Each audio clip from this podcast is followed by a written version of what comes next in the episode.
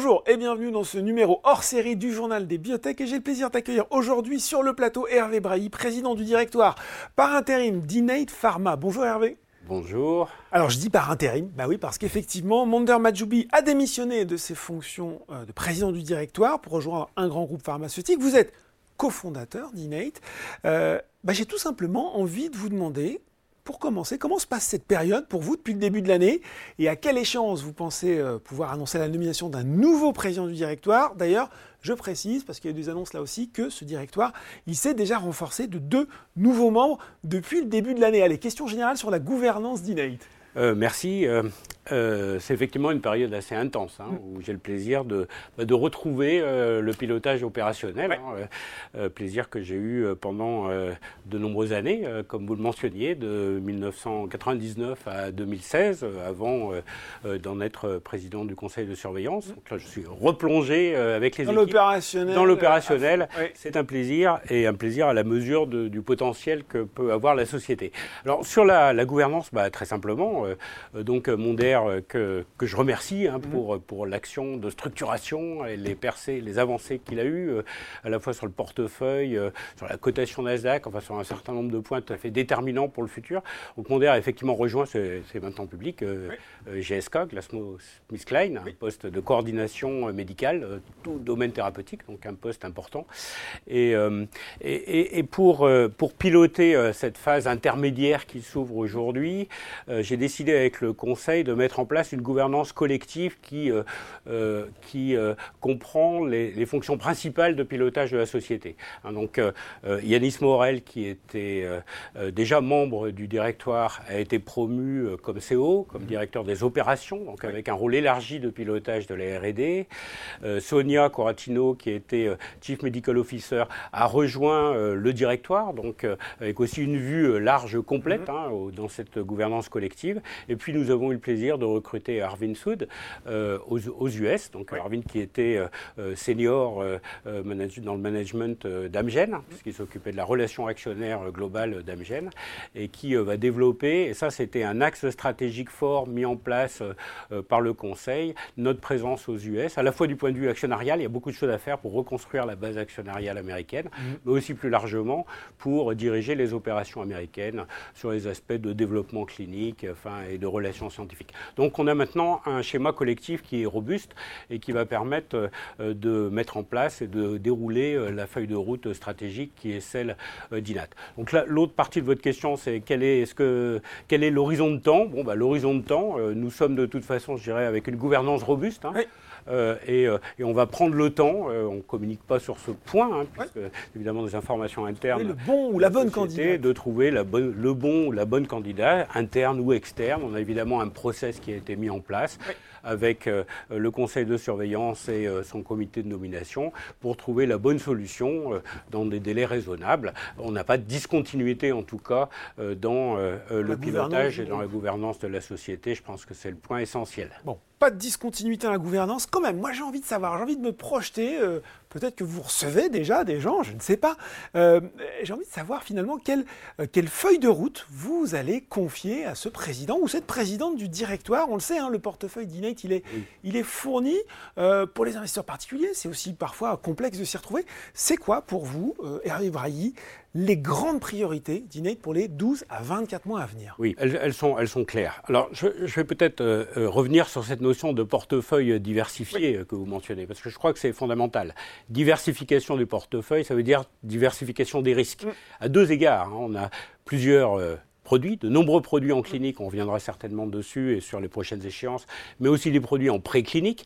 Et puis nous avons des voies de valorisation économique qui sont également diversifiées, puisqu'une large partie du portefeuille a donné lieu à des partenariats industriels qui euh, euh, peuvent générer euh, des revenus substantiels tout en externalisant une partie importante du risque de développement et bien sûr des en accédant à des capacités de commercialisation. Et puis par ailleurs, nous avons un portefeuille propriétaire où nous assumons euh, euh, euh, le développement, au moins initial et jusqu'à des étapes de création de valeur importantes. Donc il est doublement diversifié. Ce portefeuille. Pour autant, nous avons d'ailleurs une, une continuité dans le positionnement scientifique. Et je voudrais insister là-dessus parce que ça fait partie de la feuille de route. Il n'est pas question de diverger, de, cette, de, cette, stratégie.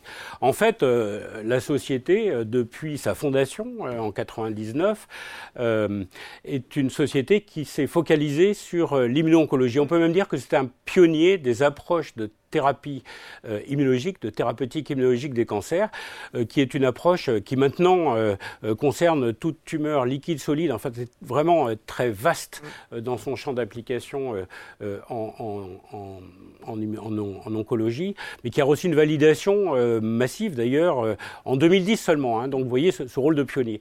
Et dans ce champ de l'immuno-oncologie, nous nous intéressons depuis l'origine de la société au ciblage de populations cellulaires particulières qui joue un rôle tout à fait spécifique et important dans le contrôle des tumeurs ou dans la réduction euh, des masses tumorales.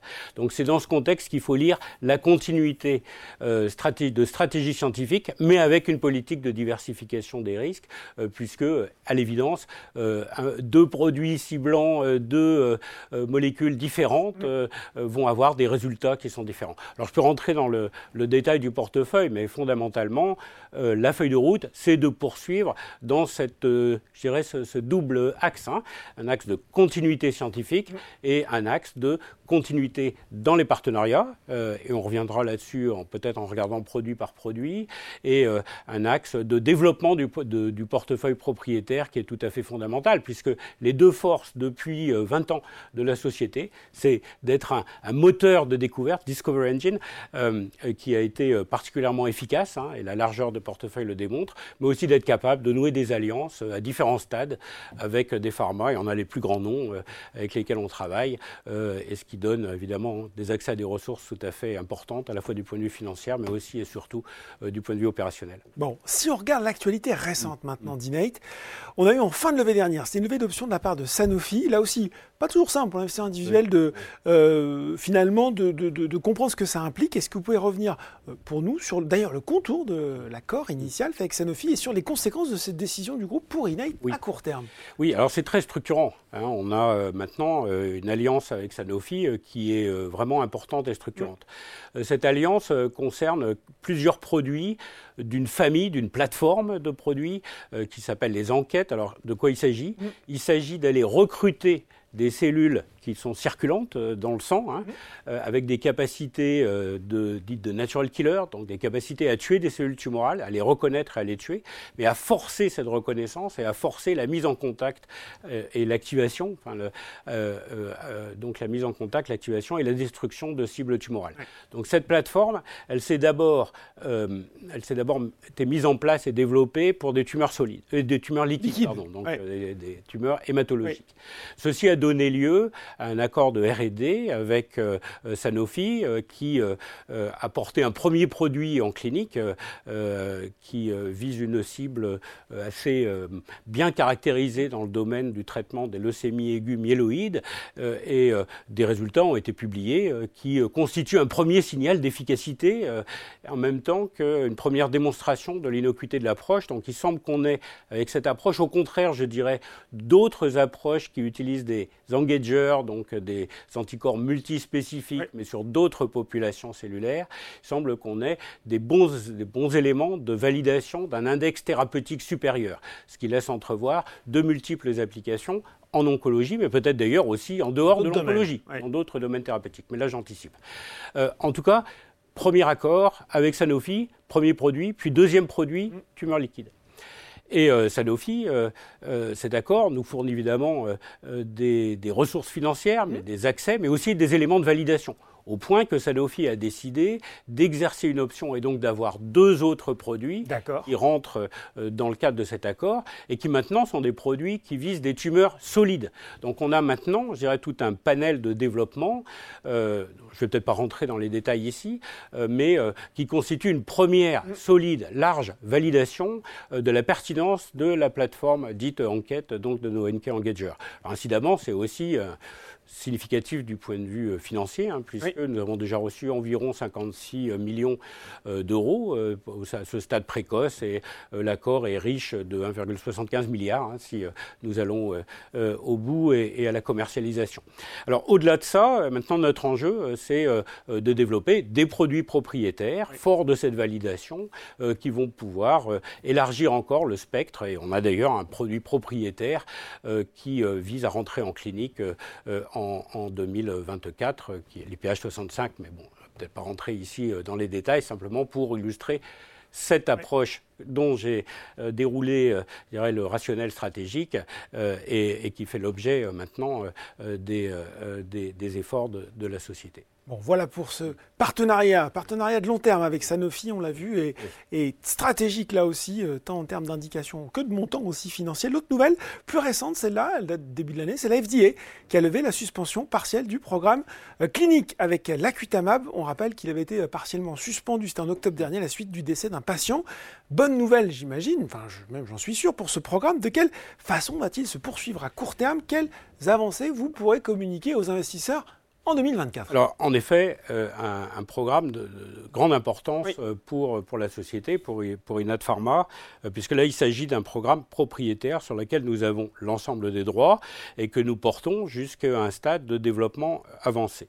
Alors, je voudrais d'abord revenir sur le clinical hold, de la suspension de l'essai clinique, puisque il y a toujours suspicion dans ces cas-là qu'on ait une toxicité qui eh soit liée au produit. Oui, bien sûr. Bon, là, la réponse a été une clairement. Suspension partielle. Hein. Oui, suspension partielle.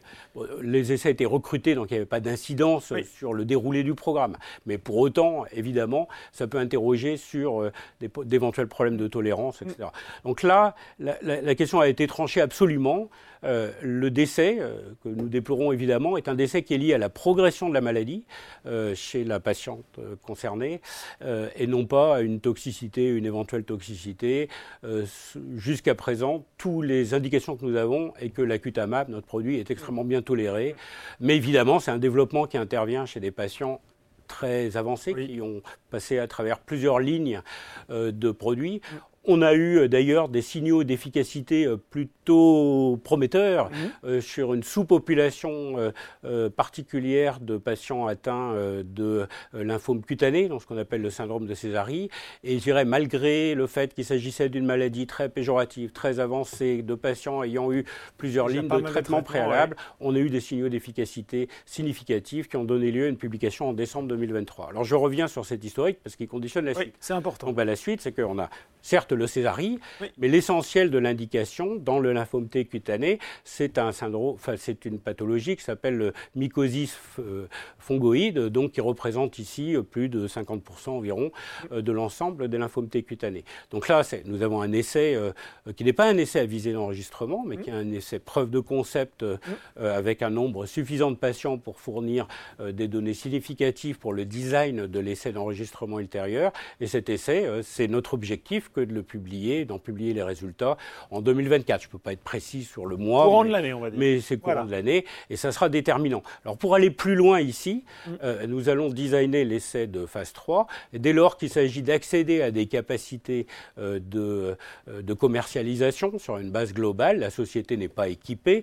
donc l'objectif de long terme, c'est quand nous avons atteint un stade de valeur suffisant sur cet actif, qui est mm. vraiment un actif important, hein, puisqu'il est très avancé dans son développement, nous chercherons un partenaire qui a ses capacités d'enregistrement global euh, sur, euh, euh, en, oncologie dans cette indication et surtout les capacités de commercialisation ultérieure. Donc vous voyez, ça illustre la stratégie à plusieurs piliers hein, de la société.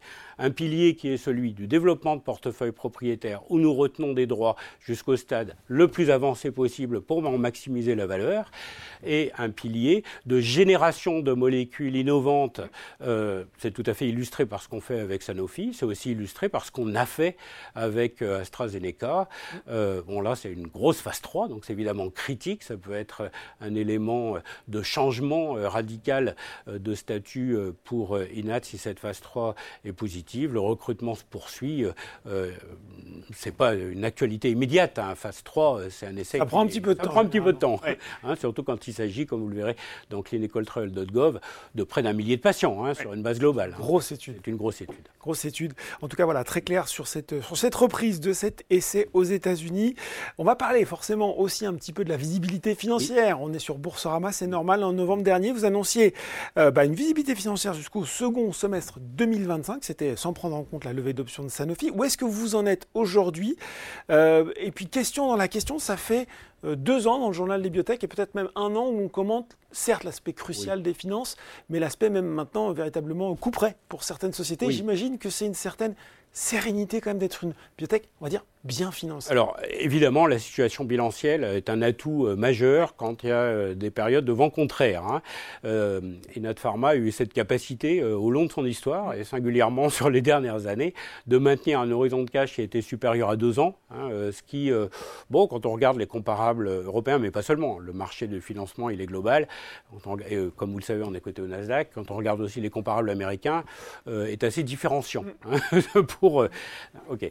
Alors, um, nous allons euh, euh, faire euh, prendre toutes mesures nécessaires, à la fois en business development, évidemment dans le contrôle de nos coûts, pour maintenir cet avantage compétitif quelque part, ou cet avantage différenciant, qui est d'avoir une situation bilancielle solide. Alors, les prochains chiffres seront publiés au moment des annuels. Hein, donc, notamment ce que, ce que vous mentionniez, les, les 15 millions qui ont été, qui sont maintenant à la banque de les dernières options euh, Sanofi ne sont pas pris en compte euh, dans euh, la, précédente communication, la précédente communication à 121 millions, qui était celle de septembre donc 2023. Donc, bah, écoutez, le jour venu, on aura les nouveaux chiffres. On aura les nouveaux chiffres. Alors maintenant, demandiez aussi comment se situe en quelque sorte l'ambiance hein, exactement. en termes de financement des bibliothèques. Alors, il est vrai que nous avons traversé des années rudes. Mm. alors, c'est peut-être encore plus vrai aux États-Unis euh, qu'en Europe. Euh, de fait, euh, on a vu euh, quand même beaucoup de sociétés avoir des difficultés pour mm. se refinancer mm. et monter leur programme. Parallèlement, on a vu aussi une activité de M&A qui a été soutenue et qui est même, extrêmement soutenue. c'est passé pas mal de choses. Et, quelque, chose, quelque part, les, choses sont liées, mais on a clairement, enfin, c'était en tout cas le sentiment qui se dégageait à JP Morgan, enfin, dans la grande messe des, des biotech mm. annuelles là, en, en janvier à San Francisco on a un regain d'intérêt très fort. Décembre a été euh, le mois le plus, le mois de décembre le plus mm. fort depuis de nombreuses années. On a eu des opérations de M&A spectaculaires. On peut en citer quelques-uns dans un domaine qui nous intéresse. Hein. Euh, les drugs antibody conjugate et d'ici, euh, c'est fait, partie des nouveaux produits d'immuno-oncologie que nous développons. Nous avons vu une acquisition de Ambrex par GNG pour plus de 2 milliards de dollars qui démontre l'intérêt soutenu du marché pour ces approches d'immuno-oncologie d'autres, opérations plus récentes, euh, Inibrix par euh, Sanofi, un domaine qui est plutôt connexe, hein, qui est celui de, maladies rares, mais en tout cas, une activité très soutenue de M&A et parallèlement tous les signaux d'une reprise de marché. Donc on peut espérer que euh, la période un peu euh, rude, euh, mais aussi lié à des éléments macro. Hein, oui, oui, hein, c'est pas, pas que des éléments intrinsèques. Hein. C'est que quand on est dans une, un secteur à risque, enfin, c'est une évidence que de le dire, euh, évidemment, c'est très sensible au taux. et donc, la montée de taux d'intérêt liée, liée aux, poussées inflationnistes crée un désamour pour des secteurs qui sont dans une nécessité de se refinancer, hein, alors même que bah, des financements de taux peuvent être beaucoup plus attractif. Ça, c'est des, mouvements euh, qu'on connaît et que la biotech a subi euh, de plein fouet euh, sur les deux, trois dernières années. effectivement, les parcours boursiers de la plupart des sociétés, y compris celles qui sont bien dotées en portefeuille et qui ont un bon horizon de cash, n'ont probablement pas été à la mesure des ambitions ou des capacités scientifiques ou de développement de produits que pouvaient présenter ces sociétés. Vous avez fait presque la transition tout seul sur la prochaine question que j'allais vous poser, puisque visiblement vous étiez la JP Morgan, cette fameuse grand mec des biotech, ça se à San Francisco.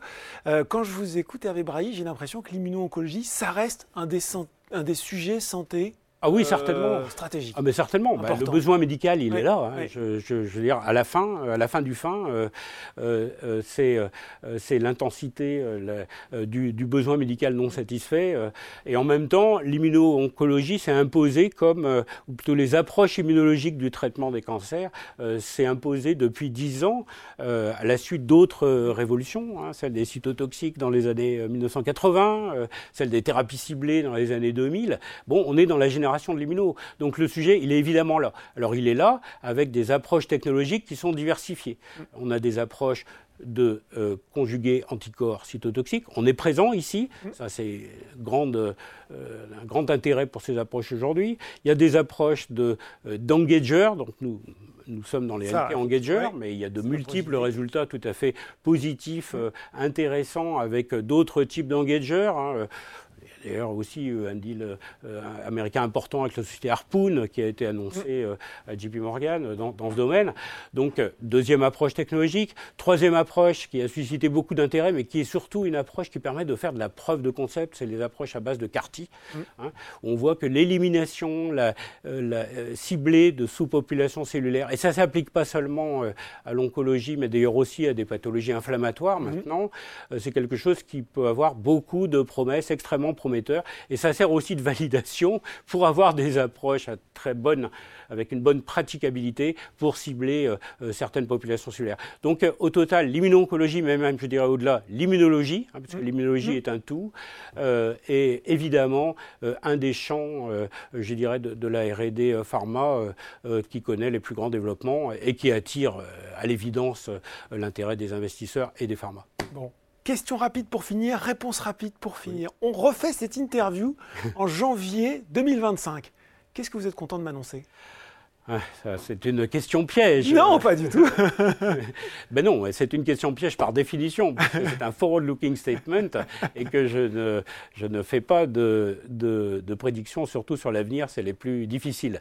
Bon, pour autant, je crois que tu es assez clair sur le déroulé de la stratégie et donc sur les objectifs implicites que nous avons derrière, qui sont ceux du développement late stage euh, de l'acutamab et mm. de la publication de ces résultats. Évidemment, c'est des résultats, donc nous ne les avons pas en main. Hein, c'est quand on ouvre les enveloppes qu'on les a. Mm. Et j'ose espérer, d'après les signaux que nous avons obtenus euh, euh, jusqu'à présent avec ce produit dans des sous-indications, que nous aurons des résultats qui sont solides, qui permettent mm. d'envisager une voie vers la commercialisation, probablement vers un partenariat. Donc voilà, je réponds quand même à votre question. C'est gentil. Et puis, pour le reste, j'ai j'espère aussi, euh, euh, dans un an, et là je permettez-moi de ne pas être spécifique, euh, pouvoir présenter des avancées de notre portefeuille propriétaire. Évidemment, je ne maîtrise pas ce qui se passe au niveau de la communication de Sanofi, mais je suis persuadé que les produits avanceront dans, avec le, moteur de développement et les capacités de développement de notre partenaire. Et, donc j'ose espérer